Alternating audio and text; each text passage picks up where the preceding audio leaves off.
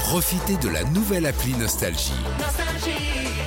Tous vos tubes, Toutes vos émissions, tous vos podcasts, parce que chez nous, la musique restera gratuite.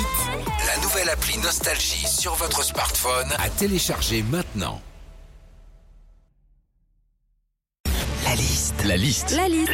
La liste de Sandy sur Nostalgie. 40% des Français ont peur en avion. Tu en fais partie, Sandy. Regarde, avion. Ah, voilà. Qu'est-ce qu'on vit quand on a peur en avion? La liste de Sandy. Quand on a peur en avion, les turbulences, on n'aime pas ça. Déjà, dès qu'il y a du vent, des orages, des nuages, de la pluie, ça te ballotte de partout. Mais il y a une personne qui peut vous rassurer quand il y a des turbulences, c'est l'hôtesse de l'air. Si elle est toujours debout à servir du jus de tomate, Ouais. c'est qu'il n'y a pas de danger. hein.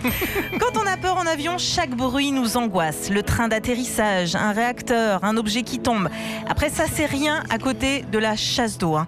Dans les toilettes en avion, le bruit de la chasse d'eau est tellement fort que tu as l'impression qu'elle va t'aspirer une bouliche. hein. Quand on a Ça peur, fait mal à la régie.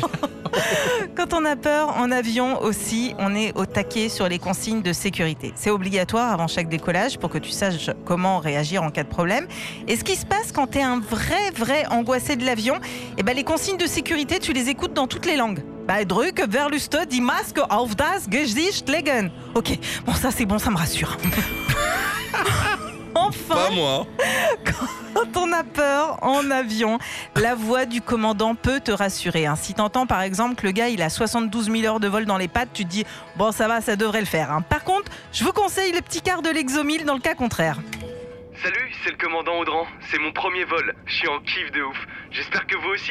Allez, bisous.